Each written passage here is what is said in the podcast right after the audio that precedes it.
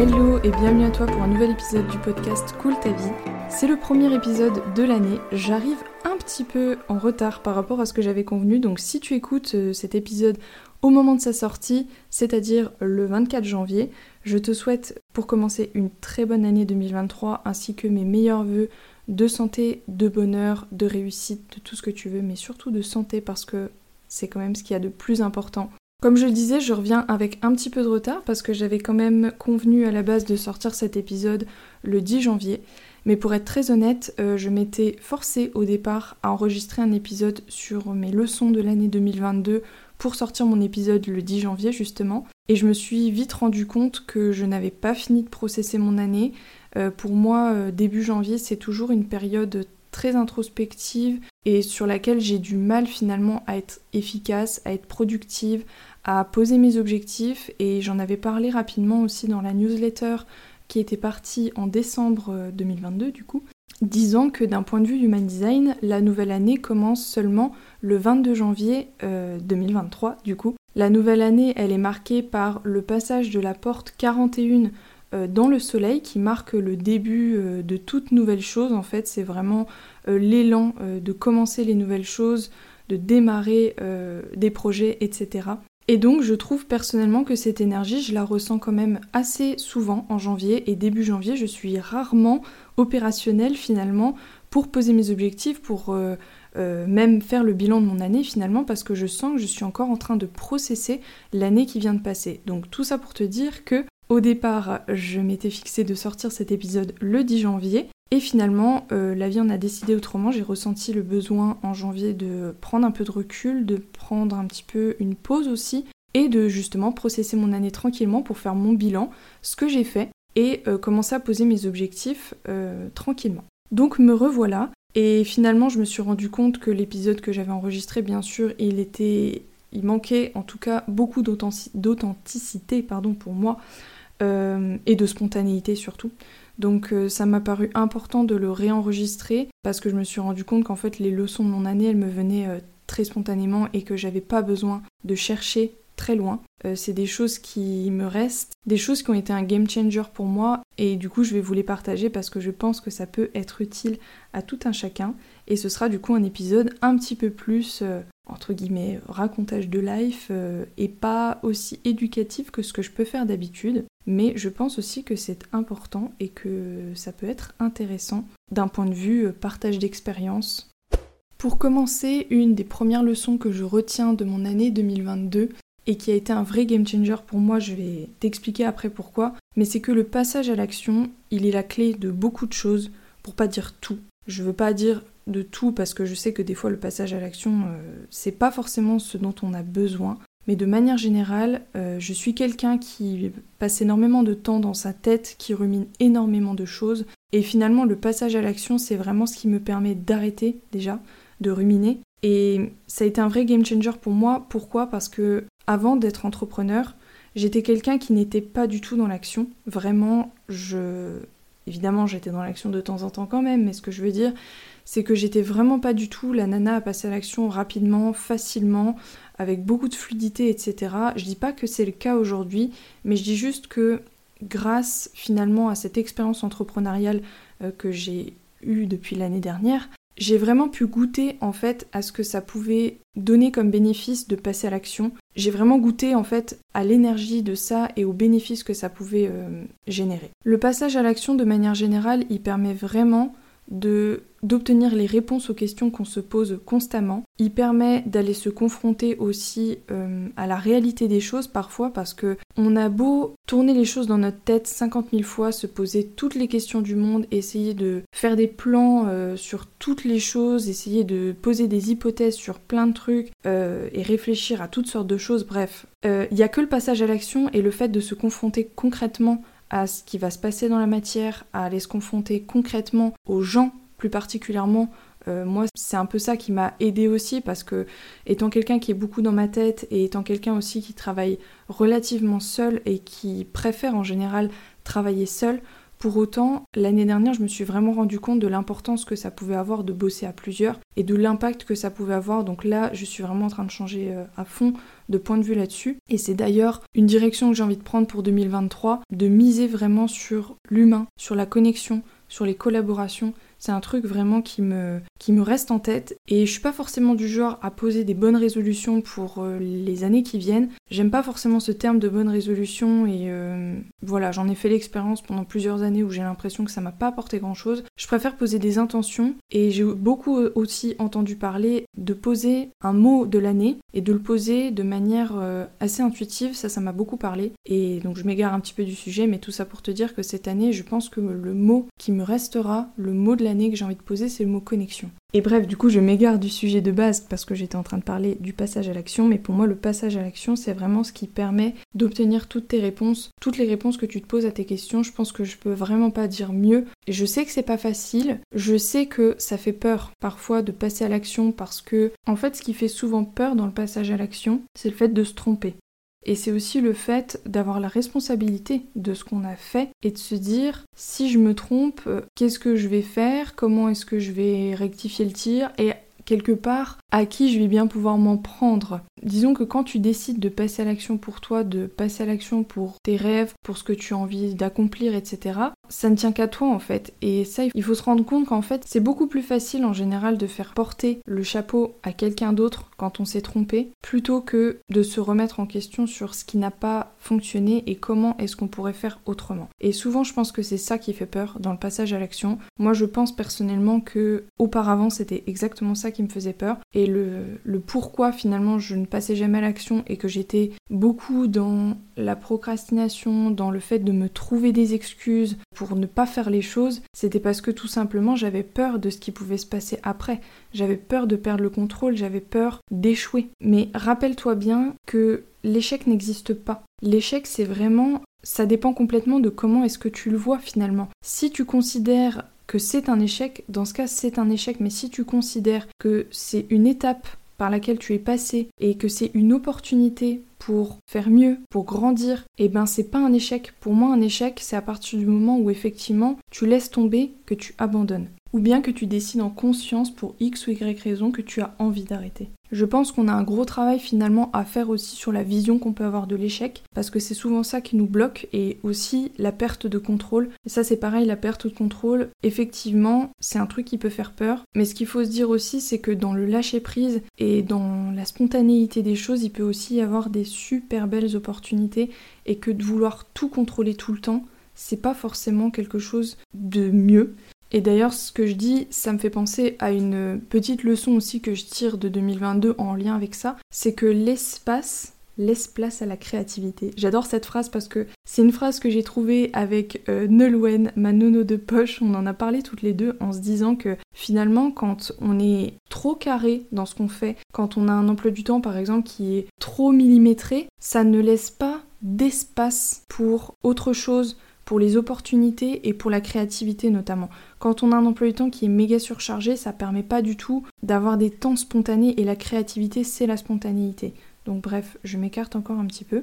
Donc pour en revenir à mon histoire de contrôle, effectivement c'est important d'avoir la main sur les choses un minimum, mais je pense aussi qu'il faut parfois lâcher un petit peu prise sur certaines choses parce que trop de contrôle tue le contrôle quoi. Donc voilà ce que je peux dire de ça. Euh, finalement, le passage à l'action, encore une fois, c'est la clé de beaucoup de choses. Pour autant, je pense qu'il ne faut pas le confondre avec de la suraction, euh, de la suractivité, de la surcharge de travail, du surcontrôle aussi, mais qu'il faut aussi parfois laisser la place au lâcher-prise et à la créativité de temps en temps. Mais de manière générale, je pense que si tu te reconnais dans la description de quelqu'un qui a du mal justement à passer à l'action, qui est beaucoup dans sa tête, qui réfléchit beaucoup, qui fait des plans sur la comète pour plein de choses, qui essaye de tout anticiper, même les choses qui ne sont pas anticipables, j'ai envie de te dire, euh, je te conseille vraiment fortement de mettre en place euh, la méthode des petits pas pour passer à l'action petit à petit et tu verras à quel point non seulement ça te libère vraiment l'esprit, ça te libère une charge mentale de fou parce que il n'y a plus besoin de ruminer, il y a juste besoin d'y aller et de voir ce que ça donne. En tout cas, voilà, si c'est quelque chose qui te parle, n'hésite pas à venir m'écrire sur Instagram. C'est aussi quelque chose qu'on peut complètement voir euh, en séance euh, de Human Design parce qu'il y a des designs qui sont plus ou moins enclins à passer à l'action rapidement ou pas et il y a plein de choses au-delà du design, du human design, etc., qui sont liés à des conditionnements qui font qu'on peut avoir du mal à passer à l'action, qu'on peut procrastiner, il peut y avoir de, de l'évitement émotionnel, des choses comme ça. Enfin, il y a vraiment plein de choses. Donc, si tu as envie de parler de ça, que tu as l'impression que c'est quelque chose qui te pose problème, euh, n'hésite pas à venir m'écrire sur Instagram. La deuxième grande leçon que je tire de 2022, le petit titre que je lui ai donné, je le trouve sympa parce que je le retiens très très bien, c'est que on n'est pas des putains de super-héros. Et pourquoi je dis ça? Parce que je suis quelqu'un qui pendant très longtemps et pendant bah, toute mon année 2022, finalement ma première année d'entrepreneuriat, s'est dit que le jour où je sortais par exemple un accompagnement individuel euh, et plus long terme, le jour où j'avais quelqu'un qui s'engageait avec moi pour un accompagnement, pour que je l'aide euh, dans sa problématique, il fallait que cette personne ressorte absolument transformée et qu'elle ait résolu tous ses problèmes et qu'elle n'ait en fait presque plus jamais besoin de personne d'autre. Et je pense qu'on est beaucoup à penser comme ça quand on est accompagnant, coach, consultant, etc. Mais en fait, si j'ai un truc à te dire, à te spécifier par rapport à ça, c'est que sache que ça, ça s'appelle tout simplement jouer au sauveur. Et malgré le fait que j'ai quand même euh, été très très sensibilisée à ce syndrome du sauveur, notamment dans la formation avec euh, Laura de Bien dans ta boîte que j'ai suivie euh, sur la fin d'année. Apprendre à être accompagnant, d'ailleurs, je te mets les liens en description si jamais ça t'intéresse parce que c'est une formation qui est vraiment très riche, très intéressante et très importante, je trouve donc malgré le fait que j'ai été sensibilisée à ça, notamment dans cette formation avec le triangle de Karpman. Le triangle de Karpman, pour euh, te resituer si jamais tu ne vois pas, c'est un triangle dans lequel on, a la victime, le sauveur et le bourreau. Donc c'est en fait un jeu psychologique auquel on joue euh, très très régulièrement. Bref, tout ça pour dire que on a beaucoup parlé du syndrome du sauveur, notamment quand on est accompagnant, et c'est un truc euh, dans lequel je me reconnaissais pas vraiment, où je me disais, moi, non, j'ai pas vraiment l'impression de jouer au sauveur, franchement ça va, je me reconnais pas trop dedans. Donc je pense que j'étais un peu dans le déni et euh, dans l'ignorance peut-être du truc, mais je me suis rendu compte que à travers cette manière que j'avais de voir les choses, je jouais complètement au sauveur et que j'imaginais en fait que je devais être la personne capable de résoudre tous les problèmes de quelqu'un. Euh, et c'est ce qui m'a longtemps aussi bloqué euh, dans tout ce qui est concept de niche dont on parle en entrepreneuriat. Ce qu'on entend par niche en entrepreneuriat, c'est de trouver en fait le secteur, le domaine d'activité, euh, on va dire entre guillemets l'expertise euh, que tu choisis pour toi, je mets entre guillemets expertise parce que pour moi on n'est jamais expert de rien, mais bref c'est un autre sujet. les personnes aussi à qui tu t'adresses de manière précise, enfin de trouver en fait le domaine précis dans lequel tu as envie d'exercer et le résultat que tu apportes aux personnes que tu veux accompagner. Et je sais que c'est un truc qui m'a longtemps bloqué dedans parce que j'avais le sentiment en fait que je ne pouvais pas me contenter d'aider la personne sur une problématique bien spécifique sur laquelle j'étais euh, qualifiée pour le faire et sur laquelle je me sentais légitime aussi tout simplement. Et je pense que c'est aussi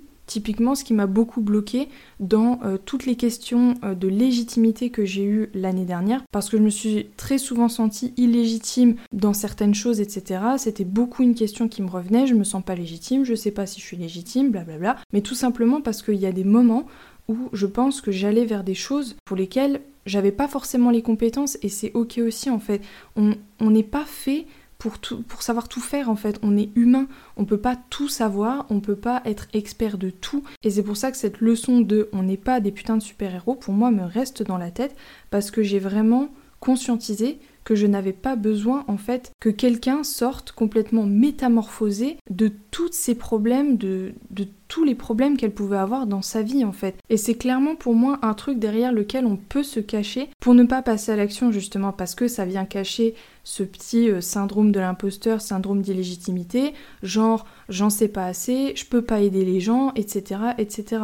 Mais encore une fois, la légitimité déjà, ce n'est pas être expert de quelque chose. La légitimité en fait, c'est simplement être un pas plus loin que la personne qu'on vise en fait. Et surtout, avant tout, la légitimité, c'est quelque chose qu'il faut ressentir en soi. Je pense qu'il faut vraiment se poser la question euh, très sincèrement, en étant honnête avec soi-même, sur quoi est-ce que je me sens légitime? Sur quoi est-ce que je pourrais aider les personnes? Un sujet sur lequel je me sentirais vraiment légitime, sur lequel j'ai vraiment aucun problème.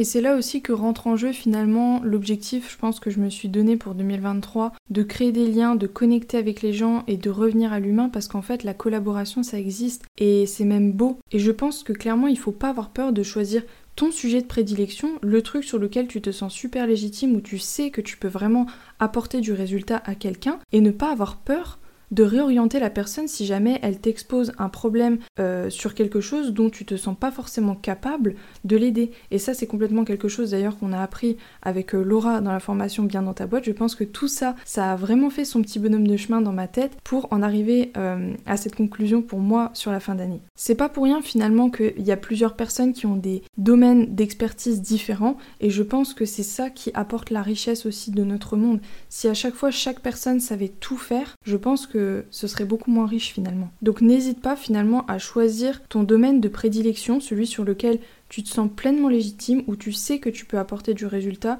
Et n'hésite pas du coup aussi à t'entourer euh, des personnes pour qui le domaine de prédilection sont des domaines sûrement complémentaires au tien, qui certes t'intéressent toi, mais pour l'instant peut-être que tu ne te sens pas forcément capable d'aider cette personne sur ce domaine-là. Donc tu pourras tout à fait renvoyer cette personne vers quelqu'un d'autre pour l'aider à résoudre son problème. Parce que l'important dans l'histoire, c'est finalement que la personne qui vient à toi, le client, ton ami, peu importe, résoudre son problème en fait. C'est pas que c'est pas d'avoir cette espèce de fierté d'avoir réussi à toi-même l'aider à tout. L'objectif principal, il doit rester sur le client sur son besoin, sur sa problématique et de l'aider vraiment au mieux et ne pas chercher finalement à être la personne qui va l'aider sur tout. Je pense que finalement ça ça revient à mettre son focus complètement au mauvais endroit.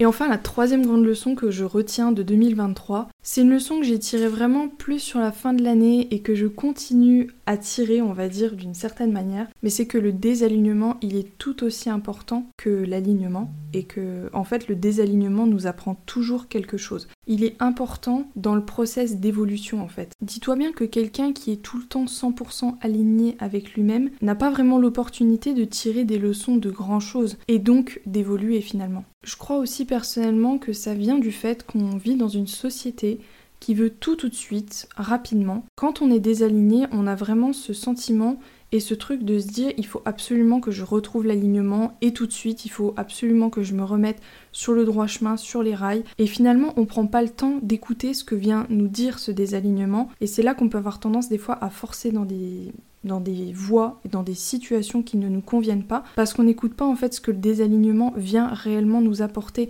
Et je pense qu'il faut aussi accepter que des fois le désalignement euh, va durer quelques semaines, quelques mois. C'est ok aussi parce que c'est le temps qu'on comprenne les choses. Encore une fois, pour moi, on vit dans une société qui veut tout tout de suite et je pense que ça, ça nous aide clairement pas à faire preuve de résilience parfois, de lâcher prise et de se dire que c'est ok en fait de se sentir un peu désaligné et d'avoir besoin de prendre le temps pour trouver les réponses que l'on cherche. Je pense que personnellement j'ai commencé à ressentir ce désalignement qui a commencé à venir me chatouiller en août 2022 et hum, qui a continué tout doucement son petit chemin euh, jusqu'à la fin de l'année. J'ai eu l'impression de me remettre pas mal sur les rails euh, sur la fin août parce que je sentais bien que quelque chose euh, n'était plus complètement aligné avec moi, je ne savais pas quoi. Donc j'ai vraiment pris le temps de reposer par exemple mon organisation à plat, j'ai pris le temps de reposer les objectifs sur lesquels j'avais envie de mettre mon focus pour la fin de l'année. Donc en septembre, j'ai réussi à mettre en place beaucoup de choses. J'étais beaucoup dans l'action. Octobre, pareil, j'ai été pas mal dans l'action et j'ai eu une grosse retombée à la mi-octobre et surtout en novembre et décembre. J'ai été beaucoup malade aussi.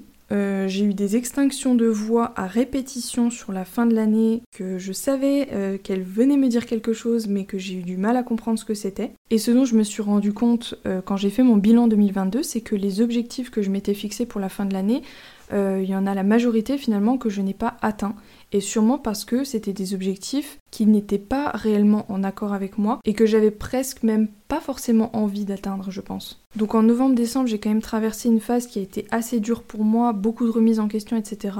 Je me suis vite rendu compte que de m'accrocher coûte que coûte comme je le faisais jusqu'à présent, ça allait pas m'apporter grand chose, donc j'ai quand même décidé de lâcher prise, notamment en décembre, où mon objectif principal c'était simplement de terminer ce que j'avais commencé, de terminer les impératifs que j'avais euh, jusqu'à présent et de prendre mes vacances de Noël tranquilles pour souffler, pour laisser mon esprit tranquille et revenir en janvier avec plus d'énergie, plus d'entrain. Et du coup, c'est ce que j'ai fait et honnêtement, quand je suis revenue en janvier, c'était quand même déjà mieux, même si j'avais pas toutes les réponses. Et je pense qu'aujourd'hui, j'ai pas encore toutes les réponses. Mais je sais en tout cas que je me suis remis sur le bon chemin en termes de questionnement. Je sens que c'est beaucoup plus sain, que c'est beaucoup plus juste. Et je sens vraiment que j'ai lâché prise sur ces choses pour lesquelles peut-être je me voilais un petit peu la face fin 2022. Donc là, quand je parle, ça peut sembler quand même vachement abstrait. Pour l'instant, c'est encore quelque chose qui est en train de processer, donc c'est pour ça que j'ai pas forcément envie de trop me prononcer tout de suite. Il y a déjà des choses qui sont en train de se mettre en place là depuis 2023, mais je sens que vraiment j'ai besoin de ce petit temps de recul et je pense que je vous ferai un épisode de toute façon de podcast dès que les choses seront un petit peu plus claires pour moi dans ma tête. Mais ce que je sais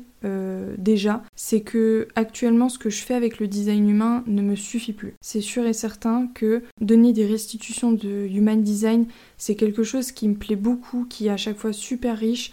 Je sens que ça a un bon impact sur les gens et je sens que ça contribue vraiment à quelque chose de plus grand que moi. Mais pour autant, je sais que ça me suffit plus. C'est quelque chose dont je parle depuis juillet-août déjà, euh, de cette envie de me diversifier, de cette envie euh, de faire prendre au design humain une place un petit peu différente de celle qu'elle a actuellement dans le cadre de mon entreprise, parce qu'actuellement le human design c'est clairement le cœur de mon entreprise. Or aujourd'hui, je ne sais plus si c'est vraiment ce que j'ai envie. Je ne sais plus si c'est si j'ai vraiment envie que le human design soit le cœur de mon entreprise. Je veux qu'il en fasse partie, mais je ne sais pas à quel point et je ne sais pas quelle place encore je veux qu'il ait. Donc c'est des questions euh, qui sont en instance de trouver leur réponse parce que j'ai déjà euh, des choses qui sont en train de se mettre en place, comme je disais tout à l'heure, euh, je vous en parlerai sûrement sur Instagram dès que je me sentirai de, le faire. Mais voilà en gros pour te faire part un petit peu de la réflexion actuelle par rapport à ça. La vérité, c'est que cet épisode, il est pas facile pour moi à enregistrer. Je sens que j'ai beaucoup de mal encore à trouver les mots et je pense que ça témoigne du coup complètement du fait que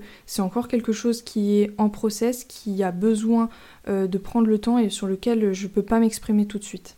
Donc voilà, j'en ai fini pour mes leçons de l'année 2022. J'espère que ça t'aura été utile, que ça aura pu t'inspirer, que ça aura pu aussi pourquoi pas te générer des déclics et des prises de conscience. Si jamais tu n'as pas encore fait ton bilan de l'année 2022, je tenais à te dire que ce n'est pas grave et surtout dis-toi bien que personne ne doit t'imposer quand est-ce que tu dois faire ton bilan de l'année. Encore une fois, pour information, d'un point de vue énergie, human design, mais aussi d'un point de vue astrologie, euh, la nouvelle année a seulement commencé il y a deux jours. Donc il est encore largement temps euh, de faire ton bilan, de poser tes objectifs 2023 si tu en as envie. Et je dis bien si tu en as envie parce qu'il n'y a absolument rien d'obligatoire. Et autre information qui n'a rien à voir, sache que j'ai sorti récemment des séances découvertes de Human Design si tu souhaites découvrir ton Human Design en toute simplicité autour d'une séance Zoom d'une heure et demie avec moi pour un tout petit prix. Euh, l'idée c'est d'aller vraiment explorer ton type énergétique assez en profondeur pour que tu comprennes euh, quel est ton fonctionnement énergétique, quel est ton rôle collectif, comment fonctionne ton aura,